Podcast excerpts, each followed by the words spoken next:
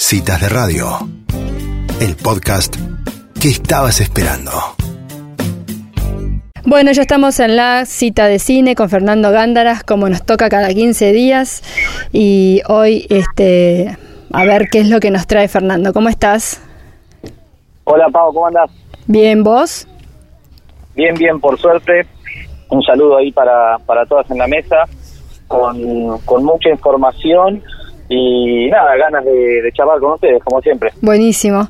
¿Qué nos trajiste hoy? Mira, la verdad que hoy tenemos un, un popurrí extendido porque se dieron cumpleaños para mí muy relevantes, al menos algunos me los tomo a título personal y otros creo que, que también involucran a, a una gran cantidad de, de personas.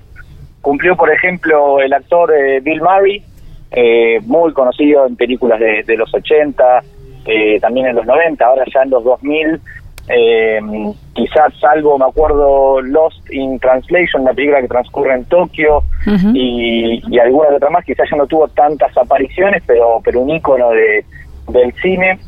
Eh, también cumplió años el gran, gran escritor Stephen King, eh, y, y por qué lo vinculamos en la columna de, de citas de cine, digamos, porque creo, ya que es, es de conocimiento muy muy popular, que son muchísimas las adaptaciones de, de Stephen King que han salido en, en, pantalla grande y en series. Sí, claro. No sé si estaban, si, si conocen alguna de esas, imagino que sí.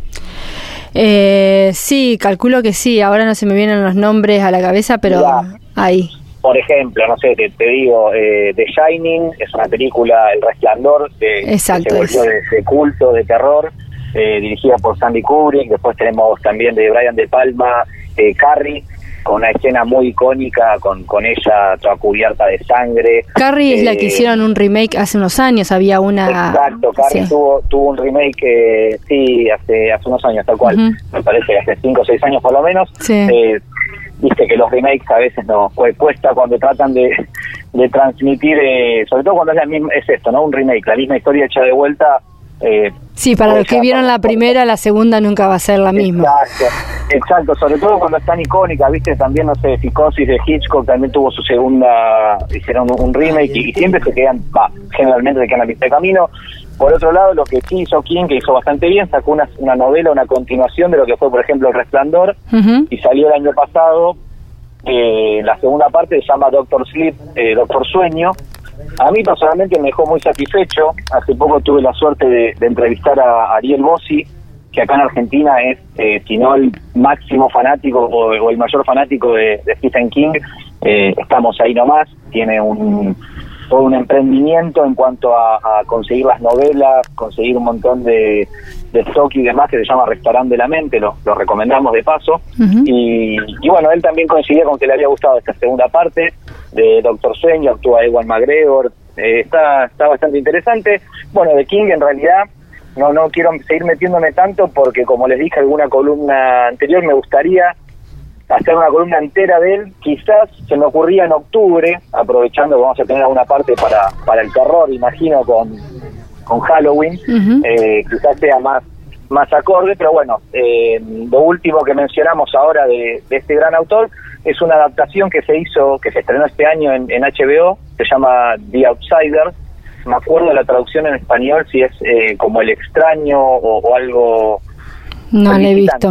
El visitante. El visitante. Ah. Es, el- es la traducción en español, ahí me acordé.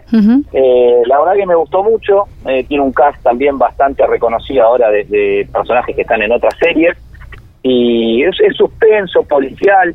Siempre lo que tienen las historias de King y acá donde perdemos alguna parte del público, siempre tienen alguna cosita con lo sobrenatural, ¿no? Eh, bueno, no sé, Carrie tenía como si fuese telequinesis, ¿viste? O algún poder extra. Eh, en The Shining sucede algo similar. Eh, acá en The Outsider también con, con respecto a cuál es el mal que, que nos acecha.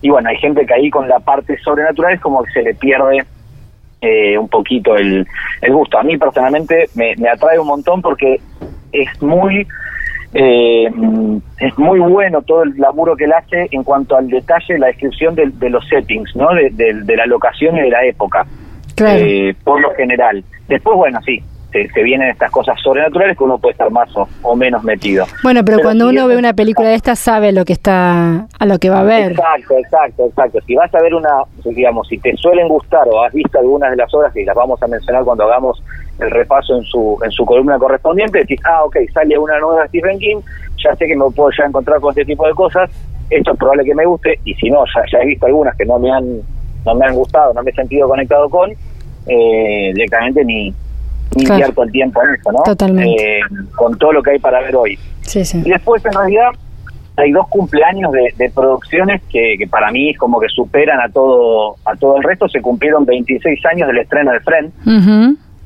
Eh, mi sitcom predilecta por por lejos. He, he visto muchas y muchas me han gustado, pero como Friends, para mí no hay ninguna. No sé. No, totalmente. han- El humor de Friends, no, no, no, totalmente. Este, acá somos bastante fan de, de Friends también en la mesa. Bien, me gustaría me gustaría también. Esta es otra que requiere una, una columna entera. Sí. Eh, me regalaron este año para mi cumpleaños mi hermana, un regalo familiar, que acá le hacemos la, la gentileza de, de recordarla, un libro eh, que, que me está gustando mucho porque tiene mucha información extra. Ah, mira. Eh, así que después vamos a, estoy tratando de acordarme, eh, I'll Be There For You, se llama claramente, estaré ahí para, para ti. Claro. Eh, no me acuerdo el nombre de la autora, pero después lo, lo pasamos ahí en, las cuentas de, buenísimo. de. Sí. Y se cumplieron también 16 años de otra serie muy muy icónica y muy popular que fue Lost. Ah, mira. 16 Lost, años ya. Eh, 16 años, terrible como, como pasa el tiempo. Cambió un poco el, el paradigma del, para mí lo que era las series. ¿no? Yo estoy muy acostumbrado a mirar ese formato, el formato, digamos, en serie. Desde muy chico yo veía series animadas, ¿no? La serie animada de Batman, de los X-Men, no sé, de cuando era chiquito miraba dibujitos animados. Hasta después ya más de adolescente, quizás una, una Buffy la casa vampiros, no sé, me acuerdo después también alguna serie eh, de algún bufete de abogados, eh, Ali McBeal, Sí. eh, no sé, Smallville. El formato es algo que me ha ido acompañando a mí a lo largo de mi vida desde muy chico, pero no era tan popular hasta, yo diría, no sé, mediados, o sea, poco antes de Lost, si bien sí tenía su nicho, digamos, había mucha gente que, que lo consumía, quizá no era tanto de esto que se da hoy en día, de todas las cenas familiares, almuerzo, charla, che, ¿qué estás viendo, no? ¿Qué serie? Yo estoy viendo esta serie, yo estoy viendo esta otra. Para mí, o por lo menos tengo, también lo hemos estudiado en algún curso, ha habido un- un- una modificación a partir de Lost. Lost fue, si no la primera, una de las primeras en romper ese ese esquema, sobre todo porque alcanzó a un público muy variado, ¿no? Al que le gustaba una parte más romántica, al que le gustaba una parte más dramática, al que le gustaba una historia más familiar, un poco de suspenso, los viajes en el tiempo, bueno, da también para, para meternos largo y tendido en, en Lost también, pero Mm. es sin, sin duda algo a, a destacar en, en todo este tiempo. Sí, me parece que es una de esas series que hay que mirarla y prestándole atención. A mí me daba esa sensación. Yo no, no la seguí mucho, pero es como que lo que decís vos, el viaje en el tiempo es como que te terminás perdiendo. Entonces, este, es preferible sentarse y No. prestarle atención. 100% son esas series, a mí me encantan porque son de los detalles, eh, digamos, te, te hace estar muy atento, a estar muy pendiente eh, a los detalles, ¿no? Justamente esto que decíamos, a, a poder estar pescando, que en la conversación marcó esto, que tal número, que tal puerta, que tal personaje dijo, pero cuando apareció la otra vez. No, son series eh, que, hay que hay que estar prestándoles mucha atención. A mí me gustan porque son para los que vemos mucho, eh, series, películas son un desafío, o sea, te, te, es hasta un ejercicio, ¿no? Que, que te obliga a realizar a veces la película y a veces la, la serie.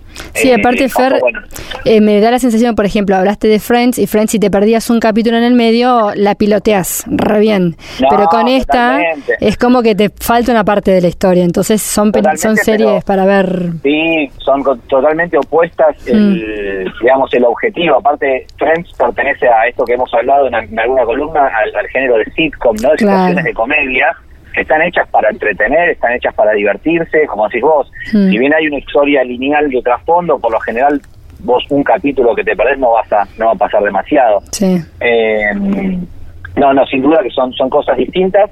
Yo disfruto de ambas.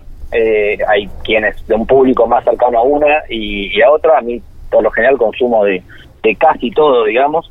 Así que, nada, para- pero justo en, en mi persona son dos series que marcaron un montón y también son muy populares. Entonces dije, Sí, bueno, claro. hay que recordar estos cumpleaños porque porque creo que a gran parte de las oyentes y, los oyentes de, de, citas les va les va a pasar algo similar. Sí, sí, sí. Y, para la columna, como te digo, bueno, mira, Fred lo dejamos para un poquito más adelante, los también, Stephen King quizás para octubre, decimos, bueno, ¿y hoy de hmm. qué vamos a hablar? Y dije, mira, la verdad que a veces vengo recomendando cosas y yo insisto mucho, hago mucho hincapié en salgan de Netflix, salgan de Netflix, viste, vamos a Pluto, vamos a Prime, Apple TV tiene lo suyo, se viene Disney Plus, ahora salió Paramount Plus, que también está trayendo producciones, estoy empezando a ver una de ellas. Bueno, hay un montón, pero entiendo que la gran mayoría de, nuestro pueblo, ¿no? De, nuestro de la masa sigue ligada eh, intrínsecamente a la N roja, Hmm. que también, si bien yo creo que en cuanto a contenido propio a veces flaquea, eh, también hace, hace un, buen esfuerzo en tener una cartera de, digamos, de, opciones variada. Y, justo particularmente en septiembre, cuando hicimos la otra columna, les dije, digo, miren que ahora justo se están, por, por estas cuestiones de, de, la cantidad de plataformas que estamos teniendo, cada una con sus producciones originales, cada una cada vez pisando más fuerte, Netflix como que se están poniendo un poco las pilas, ¿no? Y, y, están moviendo un poco también su, su avispero que venía medio medio quedado. Y, y, salió con todo ahora, particularmente en septiembre, ¿no? Se estrenó una película de, del director Kaufman, estoy pensando en, dejarlo, y no querías pensar y no querías prestar atención, no se metan ahí. Esa no es una película para ustedes, digamos, es una película que eh, para la gente que gusta mucho de un, análisis profundo y de tener que estar muy metidos, muy lenta, es algo muy para, para el cinéfilo, digamos, muy pura cepa, por así llamarlo. Pero sí tenemos, eh, digamos, cosas para, para todos. O sea, nos vamos a centrar en esto, en los estrenos de Netflix, que, que fueron varios. Eh, interesantes, se estrenó ahora hace unos días eh, Enola Holmes, una película ah. que para mí para toda la familia, eh, centrada en la hermana menor de Sherlock en busca de, su madre. Eh, la protagoniza Millie Brown, Millie Bobby Brown, que es quien hace de Eleven en Stranger Things, una chica que venía hasta, digamos, en el auge en un momento de, su carrera muy, muy, digamos, en la cresta de la ola. Eh, también coprotagoniza Henry Cavill, quien ha hecho de Superman en, en los últimos años. Eh, y esta me parece que es un consumo para, para toda la familia.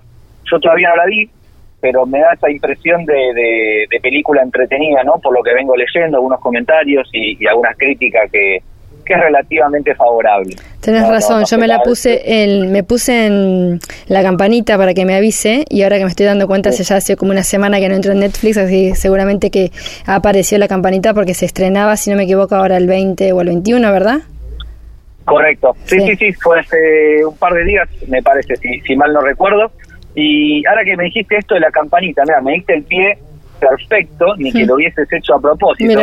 Para comentarte, son dos producciones que, que sí vi de las nuevas de, Netflix, y una es el documental de Social Dilemma, el dilema de las redes sociales. Eh, es un documental que acá le pongo, digamos, eh, asteriscos para esta recomendación porque, digamos, le hacemos un poquito más de hincapié. Eh, me parece muy muy importante que, que, lo vean, sobre todo se puede llegar a ver en familia porque, digamos, interpela a gente de, distintas edades. Hace mucho énfasis el documental en yo vengo hace años trabajando, estudiando con, las redes sociales, me, toca estar de los dos lados del mostrador, digamos, en, en, algunos casos. Entonces, si bien hay muchos datos que ya conocía, verlo todo, todo junto y acumulado en un documental dura una hora y media, es ligero. Hablan muchos expertos que antes trabajaban en, que han trabajado en Facebook, en Google, en Twitter, eh, que trabajan inclusive, por ejemplo, la persona que desarrolló el botón del like.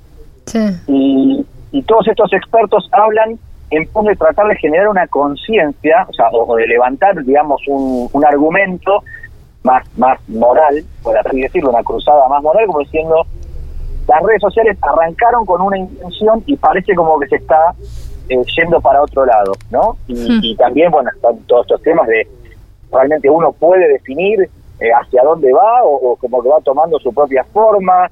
Pueden hacer algo estos grandes empresarios de Silicon Valley que están siendo eh, llevados a juicio de manera tan frecuente, por ejemplo, en Estados Unidos, y ni más lejos, por el uso de los datos. Em, bueno, ustedes trabajan con, con Matías Muñoz, creo que también han entrevistado a, Seba Blasco, con quien hablaste poco, psicólogos que hacen un, gran análisis de, los patrones de conducta y, acá, bueno, se centran muchísimo en eso, de todo el trabajo que han hecho distintas empresas, eh, bueno, sin ir más lejos, Google, Facebook, todo el grupo Facebook, no estamos hablando de WhatsApp, Instagram eh, y demás, para mantenernos no eh, siempre pendientes y enganchados con, con las redes. Obviamente que, acá es donde se me engancha con, con tu mensaje de la campanita, obviamente que el documental obvia eh, mencionar a, a las plataformas de streaming, que hacen exactamente lo mismo, digamos. Eh, yo llegué a este documental por recomendaciones de la plataforma que hacen base a algoritmos en base a mis propios consumos, digamos. Claro. eh, esa parte obviamente que es un detalle que se olvidan de, mencionar. pero sí, pero me parece de todas maneras muy muy importante y, recomendable. Después hay cosas para criticarle como a todo documental, alguna información que quedará de lado, algún buen uso de las redes que no que no, se le da tanta preponderancia, exacto, y también lo tienen. Cada uno deberá sacar sus propias conclusiones en base a todo lo que uno, digamos, lee y, digamos, interactúa con las redes fuera de, de este documental, ¿no? Perfecto. Pero, sí, lo, no, no, me lo han nombrado un par de veces, de hecho Elisa creo que en, algún momento, ahora no está para corregirme, en la mesa eh, lo ha nombrado a este documental que decís, eh, así que sí. lo vamos a tener en este cuenta para, para ver. Este es muy nuevo, es como, yo utilizo uno para mis clases de marketing digital, que, trabajo con chicos también, que se llama Nada es privado, este es ah, como el, primo, el primo hermano de ese, ¿viste? Sí, sí. Eh, entonces, pero este es lo que tiene, el otro a veces tiene más una parte de, un juicio, una parte legal, es un poquito más pesado, quizás dura dos horas y algo, hmm. esto es una hora y media y creo que está hecho de una manera más como didáctica, es más llevadero. Eh, los dos súper recomiendo, pero bueno, si tenemos que arrancar, arranquen con, con The Social Dilemma. Buenísimo. Eh, y por último, el último comentario cortito, ya, ya los dejo por hoy, Dale. es eh, una peli que, creo que, digamos, tuvo mucho ruido por, por el cast, tiene un elenco muy, muy popular, y la vi, me gustó, no, no me parece ni lo mejor del año ni lo peor, nos, nos queda ahí en el medio como, no sé si un sin sabor, la verdad que a mí, o sea, personalmente me gustó y cuando terminó la, la producción te deja pensando un poco, es de nuevo para un, para un público particular, una peli oscura, ¿no? Con, con asesinatos, eh, que se llama The Devil All the Time, el diablo todo el tiempo o el diablo a todas horas, creo que la, la tradujeron. Y como te decía, tuvo mucho mucho ruido y mucho rebote por, por los protagonistas, ¿no? Tenemos a Tom Holland, que viene a ser Spider-Man, tenemos, bueno, a Robert Pattinson, ya me parece más que conocido, eh, viene, va a ser el próximo Batman, actuó en El Faro el año pasado, eh, bueno, muy conocido por ser el, vampiro de Crepúsculo, ¿no? Claro. Digamos, de forma. Lamentablemente ha hecho muchas otras cosas y, ha hecho grandes labores, pero bueno, eso lo, llevó muy a, la fama. Bill Skarsgård, que fue el protagonista de las nuevas ediciones de It, de eso ya que hablábamos de Stephen King y sus adaptaciones. Y está un dato curioso, una actriz que se llama Riley, y acá el apellido no lo tengo tan bien eh, ubicado, creo que es Kio o no, no, no lo sé bien cómo se pronuncia, eh, que es la nieta de Elvis Presley. Ah, mira. Y, me pareció, dije, mira qué loco ese dato. Cuando lo averigüé, no, no lo tenía tan presente, ella había participado en alguna que otra producción que había visto. Y dije, bueno, me parecía curioso traerlo. The Devil on the Time es un setting post eh, guerra de Vietnam, eh, digamos, a ver, con unos personajes medio como trastornados, ¿no? Típica vuelta de, de una situación tan traumática en un pueblito chico. El setting es muy parecido a lo que vemos en justamente que lo traíamos a colación, producciones de Stephen King. Eh, en una época donde no teníamos celulares, donde no teníamos cámaras, uno a veces estaba medio por el bosque y podía estar medio como desprotegido, ¿no? Era como todo más aislado en, un pueblo. Así que, bueno, pasan como distintas cosas y, se van sucediendo. Están todos muy bien en, cuanto a las actuaciones. Eh, de nuevo, el que está buscando algo quizás eh, distinto, un poquito más pesado, eh, más oscuro, va para ese lado. Si no, nos vamos con, con Enola Holmes y nos divertimos todos en familia. Seguramente, para todos los gustos. Correcto, esa era la idea un poquito hoy, este, este aparte del popurrí de, magazines, de noticias, contarles un poquito qué venía pasando en la, la N roja tan popular que, que se está poniendo las pilas con todo lo que le van a mover ahora el, el piso el resto de las plataformas. Sí, exactamente. Bueno, y yo les voy a recomendar a todos los que nos están escuchando que todas las este, series y películas que recomienda eh, Fernando las pueden encontrar, buscar en Just Watch, que es este, esta plataforma que nos dice en dónde verlas. Así que si tomaron apuntes y no saben en dónde verla, eh, pueden buscar ahí Just Watch y les dice en dónde está buenísima porque le hacen clic y entran directamente a la plataforma. Así que una buena recomendación para seguir haciendo que siempre Fernando nos recuerda. Exactamente, recuerden que está en, se puede entrar al sitio web o descargar como aplicación, eso como cada uno busque. Genial, y bueno, y métanse al Instagram de Fernando que tiene siempre muy buenas recomendaciones y muy buenos resúmenes y nosotros nos despedimos Fernando hasta dentro de 15 días de vuelta con la cita de cine. Gracias Pau, nos vemos en 15 días. Chao, chao, gracias. Así pasaba Fernando Gándaras en nuestra cita de cine quincenal.